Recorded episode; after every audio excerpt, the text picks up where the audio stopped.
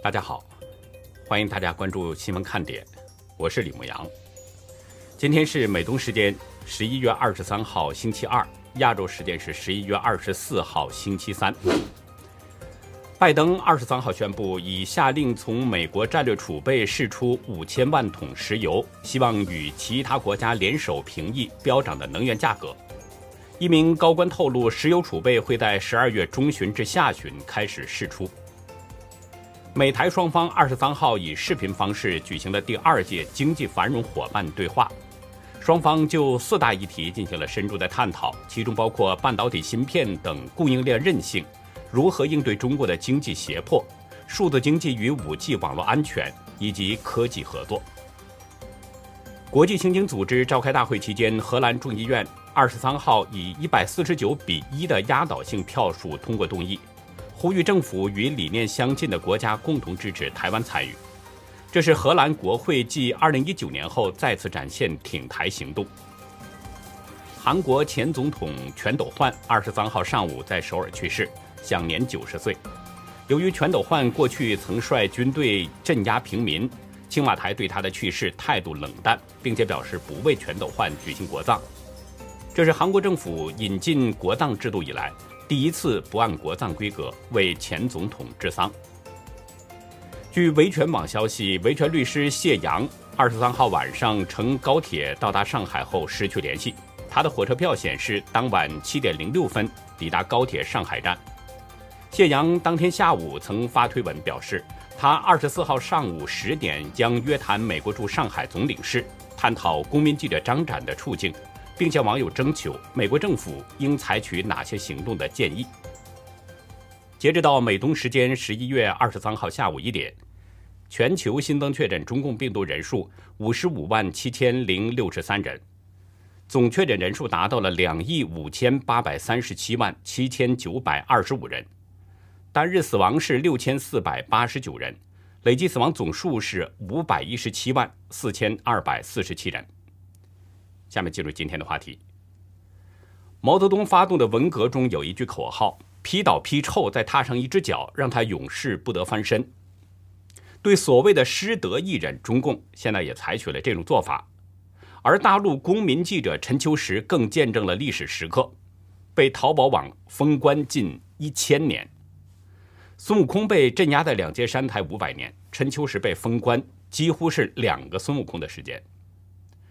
中共宣称现代储煤超过常年的水平，吹嘘今冬明春供电取暖得到了有力保障。但是网友爆料的消息中显示，大陆某地的农民根本买不起煤炭，取暖已经成了大问题，而这很可能是中国农村的普遍现象。新闻看点前不久呢，推出了《目光》四周年特别节目，得到了许多网友的积极反馈。为了感谢大家的支持，我们又在社群推出了一个活动，只剩下最后一天了。大家只要给我们的贴文点赞，并且留言给您的一位朋友，说明自己关注新闻看点的时间，您就可以得到一份我们从未公开过的礼物——牧羊的唐诗诵读。这种活动到二十五号中午就结束了，所以希望大家尽快的抓紧时间，多多参与。这也是推倒红墙的一种体现。毛泽东发动的文化大革命时候，喊出了很多正常人一听就头皮发麻的口号。在一路左转之下，当今的中国大陆正在一点点的复活那些曾经的口号。有的虽然没有直接喊出来，但是当局现实当中的一些做法，会让人依稀看到毛泽东时代的影子。今天，中共网信办在官网发出一份通知。要进一步加强娱乐明星网上信息规范。通知中要求各部门关注明星艺人的动态，对他们的粉丝数量进行信用评级，严防失德明星艺人转移阵地、曲线复出。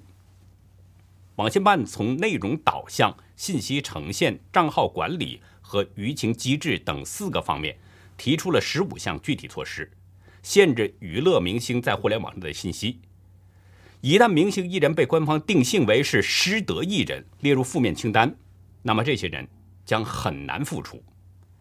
中共演出行业协会网络表演直播峰会今天特别点名吴亦凡、郑爽与张哲瀚，要求对这三名违法失德艺人联合抵制和惩戒。新华网报道指出，这是违法失德艺人第一次被纳入到网络主播警示名单当中，目的是防止劣迹艺人转移阵地复出。南方日报在评论中表示，切莫侥幸，不能为违法失德明星艺人复出造势洗底宣传，也不时挑动粉丝群体互撕、谩骂、攻击对立。另外，经纪公司、粉丝团等公众账号的名称、头像和简介中，也不能有明示或暗示爆料明星隐私等内容，等等。演出行业协会的这一波操作，显然是在配合网信办的通知。从演出行业的这个警示来看，吴亦凡、郑爽和张哲瀚可能今后在任何大陆媒体或社交平台都将被彻底封杀，想曲线复出都不太可能了。一位从事网络游戏业的戴小姐对自由亚洲表示：“当局要严格管制所谓失德艺人复出，以任何形式复出都不可以了。”事实上，就在前不久，当局对这几位艺人已经进行了一波批评炒作。咱们不去议论这些人是不是真的有问题，咱们只说中共当局现在的做法，很明显就是不再给这些艺人任何机会了。不让他们有任何翻身的机会。毛泽东发动的文革时期有一句口号叫“批倒批臭，再踏上一只脚”，让他永世不得翻身。中共当局对这三位艺人的做法，似乎是对这句毛时代口号的一个诠释。其实这份公告也不仅仅是针对吴亦凡、郑爽和张哲瀚，除了这三人之外，公告中还列出了八十五位网络主播。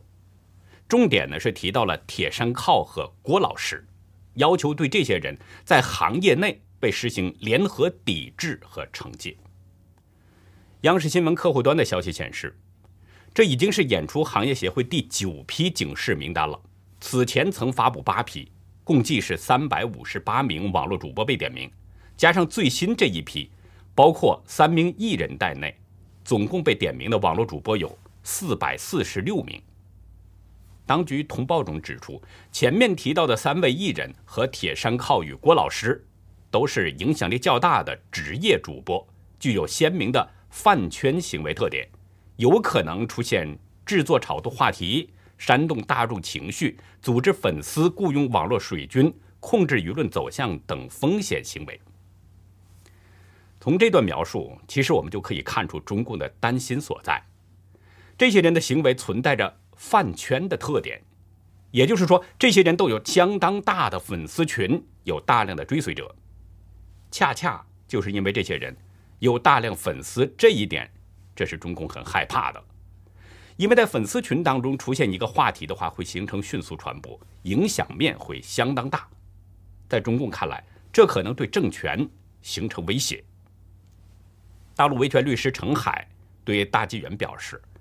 自媒体在全面反映着社会需要的信息，这对违法的公权者是不利的，所以当局要屏蔽、阻断这些信息。央视的报道中指出呢，铁山靠的粉丝群曾威胁投诉监管部门十一例，威胁上访三例，威胁诉讼抖音平台两例，威胁到央视聚众闹事一例。我们不清楚当局说的靠家军所说的十几次的威胁究竟都是什么。其实投诉、上访和诉讼等等，这些都是宪法赋予公民的权利。人们在遭遇不公对待时，是可以依法投诉、上访和诉讼的。但是当局把铁山靠粉丝的这些没有实施的举动说成是威胁，可见中共对人们的恐惧和控制。他不允许人们。有对监管部门不满的投诉，在遭遇不公对待时，也不允许你上访和诉讼等等，因为人聚集在一起多了，中共就会认为是威胁到了他的政权安全。习近平早在二零一九年的一月二十五号政治局集体学习的时候，就把网络安全和国家安全给绑在了一起。习近平说：“没有网络安全，就没有国家安全。”过不了互联网这一关，就过不了长期执政这一关。党刊《求是》报道说，习近平当时还说，网络是一把双刃剑，一张图、一段视频经由全媒体几个小时就能形成爆发式传播，对舆论场造成很大影响。由此可见，中共对网络和言论的控制是极其重视。从当局这种极端的做法来推断，可能用不了多久，他就会对网络的大 V、网络红人等等这些有一定影响力的人物，要实施更多的管控。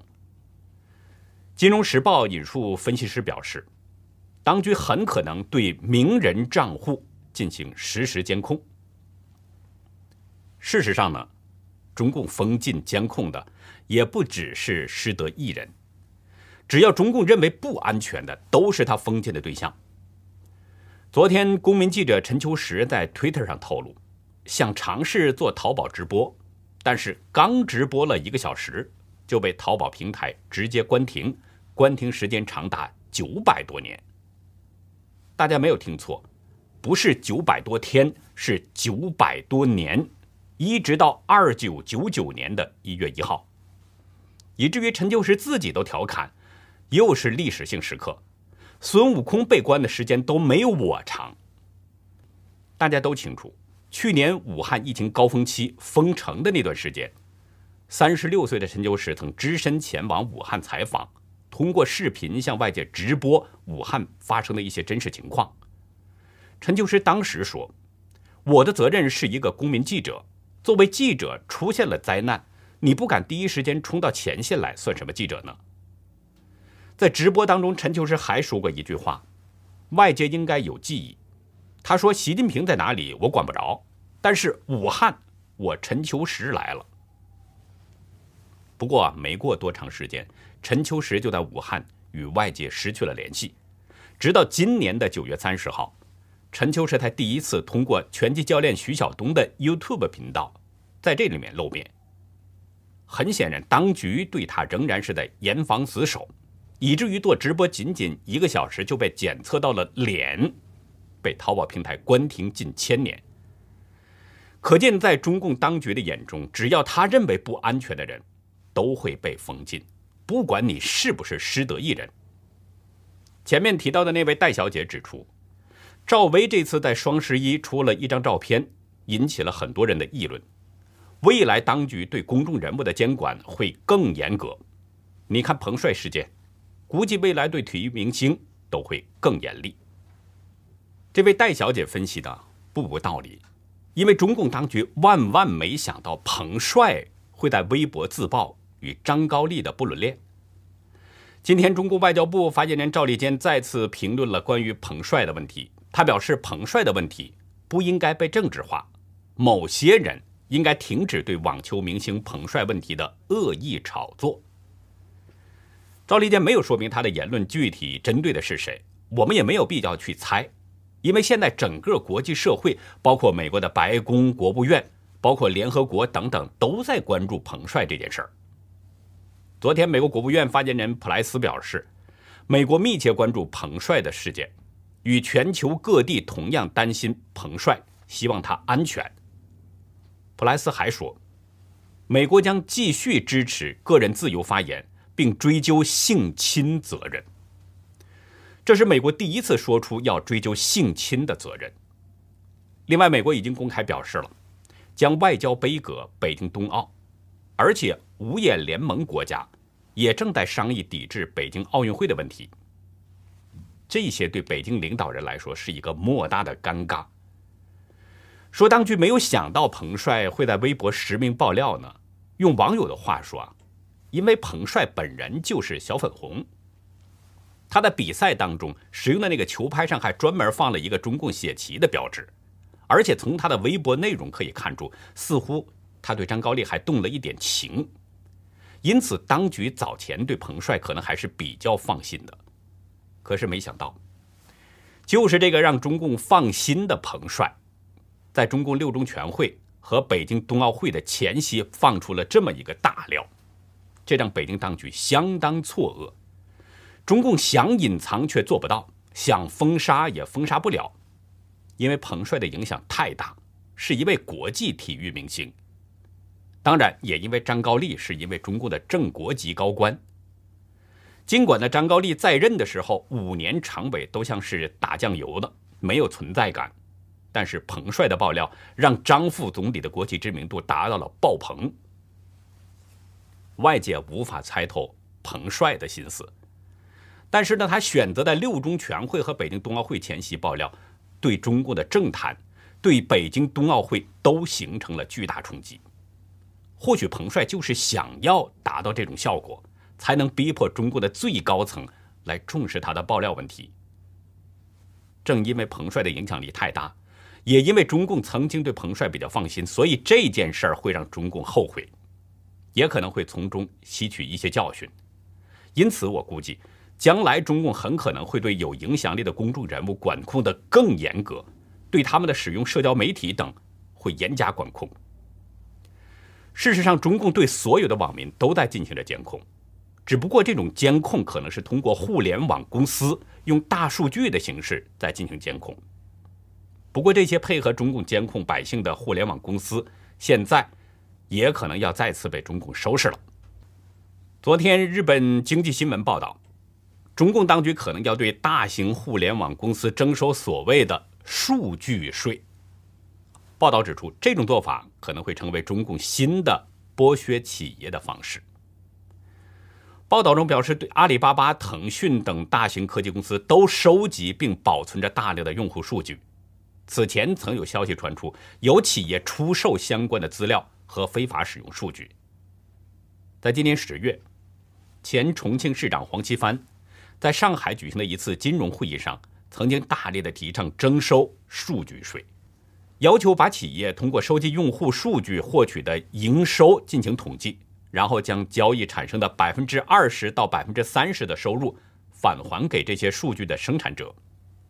黄奇帆这个人啊。曾经担任过上海的经纬综合规划室主任、浦东开发办公室的副主任等职务，后来在2010年出任了重庆市长。日本经济新闻认为，黄奇帆的言论很可能是在替中共提前吹风，是中共推动新税种的一个信号。提前吹风试水温，这是中共的老套路。如果吹风之后没有什么反应，那么中共就会在某个时候推出相关的政策，实际就是中共在打着社会和民众的旗号，给自己开一条生财之道。事实上，就在黄奇帆吹风的同时，中共商务部当时也发布了一份电子商务“十四五”发展规划，规划中表示要进一步监督网络企业。在这份电子商务“十四五”发展规划当中。设定了将在线服务交易额从二零二零年的三十七万亿元提高到二零二五年的四十六万亿元，并且要求进一步监督网络企业。当局的这份规划说白了，就是中共鼓励提高互联网交易，同时加大力度监管网络企业。鼓励互联网交易为的是增加交易额，而增加交易额，当局就可以进一步的监管控制。收割互联网企业的韭菜。二十号，中共市场监管总局处罚了四十三起未违法实施经营案，其中的一些违法行为追溯到了二零一二年。从发布的清单来看，阿里巴巴、腾讯、百度、苏宁易购、京东、滴滴、美团等等这些互联网企业都在其中。在这所有的这些企业当中，阿里系和腾讯系涉案是最多的，分别有十二起和十三起。虽然每笔罚款只有五十万人民币，但是总计被罚款都超过了五百万元。众所周知，互联网企业经营的不规范行为一直都存在，但中共早前并没有动这些企业，是因为早前那些网络企业呢都在成长阶段。需要将他们一点点的养肥养大，同时利用这些数字平台进行监控和虚假信息传播。而现在这些网络企业都借着中共的政策倾斜，赚到了大把的金钱，已经有了足够强的体制，割韭菜对他们的伤害也不是特别大，不会影响到他们收集百姓信息。更主要是呢，中共的国库被中共已经败光了。没有经济支撑的中共政权岌岌可危，急需割韭菜来填充国库，补充中共的体力。而这些已经被养肥养大的网络企业，自然就成了中共割韭菜的目标。我们早说过，规范企业行为并不是中共真正关注的，那只不过是他一个骗人的说法。中共真正的目的呢，一方面是割互联网企业的韭菜，另一方面同时对百姓实施监管。其实，中共割互联网企业的韭菜，最终还是会落到中国网民的头上。互联网企业会把被中共收割走的那部分，通过各种方式从网络用户身上再赚回来。也就是说，最终受害的还是普通百姓，中国老百姓永远都是最终的受害者。今天，《联合早报》报道说，中共最近终于为进口澳大利亚煤炭办理了清关手续。文章引述中共海关的数据显示，十月份。中国进口了二百七十九万吨的澳洲煤炭，这是中共自去年以来第一次为澳洲煤炭清关，而这些煤炭很可能就是之前没有获得清关、滞留在中国港口的货物。文章表示，这些煤炭当中大部分是用于取暖的动力煤，也包括钢铁厂使用的七十七点八万吨焦煤。昨天，中共官媒新华社表示。进入十一月份，中国煤炭供应水平进一步提升，电厂和港口煤炭库存都快速增加，声称超过常年水平。今冬明春发电供暖用煤得到有力保障。报道中还特别列出了一组数字，表示呢说东北三省电厂存煤一千五百二十七万吨，已超过去年同期水平，可以使用三十一天。北方主要港口在二十一号的数据显示，存煤超过了两千五百万吨，比月初提高了五百万吨。在罗列了这些数字之后，中共官媒表示说，煤炭供需形势良好，冬季煤炭供应保障能力显著提升。但是实际情况如何呢？百姓取暖的问题是否真正解决了呢？我收到一位网友的爆料，介绍了他所在地周边的情况。网友在邮件中表示，煤炭价格高的离谱。在网友发来的视频当中，有一位女士在电子秤上称了三块煤，显示是需要六点四八元，六块四毛八。自己种的两亩半的地，这点收入还不够一个冬天取暖的费用。视频中还有一段呢，是一位先生在说话。但是这位先生讲的是方言，我们听不太懂，所以只能根据我们的大概理解配上一点字幕。不过视频中显示，这位男子一边在讲述，一边往炉子里边放已经收下来的干玉米，用干玉米代替代煤炭取暖。现在煤呀，两千四一吨，三块煤，看看这煤块啊，三块煤，六块四毛八。我家就种了二亩半地，一亩地打一千八百斤，让他一块钱一斤，一千八百块钱，我还不够买一吨煤的呢。我种了二亩地，一冬天取暖钱我都不够，别说温饱了，连温饱温都不够，还哪来的饱呀？哎，天变冷了，哎呀，买不起炭了，收棒槌子回家，棒槌子哈，刚好收这回家，取暖几块啊？看了，反正是那个炭火棒槌的话家，那个炭还贵，棒槌它便宜，嗯，收起来还好收。看了刚刚说这回家，取暖几块啊？再往后种棒槌的话，甭买了，就这样取暖十二我回家，刚好十二。我今晚上哈点上十二的事儿，还中，这不是看。哎呀，天好哈，刚开着还没是？来吧，熬吧，看了，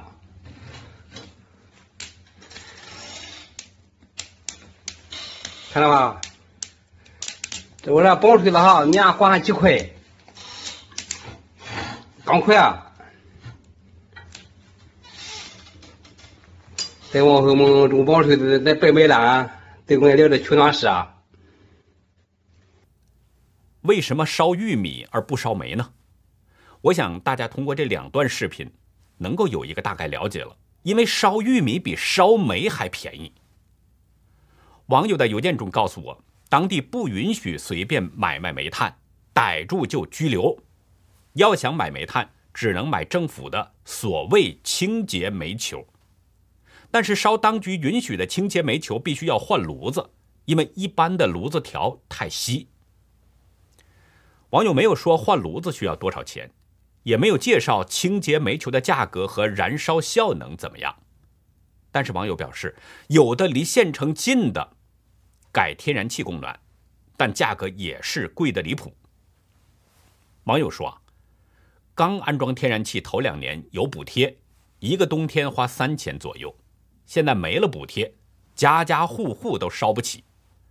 网友哀叹：“真不知道现在的农村人冬天怎么过，尤其有老人和孩子的家庭。”网友没有说他生活在中国的哪个地区，其实也不是很重要，因为中国农民的生活状况都差不多。这就是中共声称的超过常年水平，这就是中共宣传的今冬明春。发电供暖用煤得到有力保障的情况。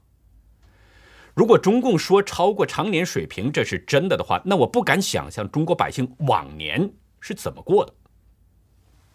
不过有一点我是相信的，中共高官们是不会为冬季取暖发愁的。中共统治下，向来是再难也不能难了中共，再苦也不可能苦了中共官员。至于普通百姓，中国是个人口大国。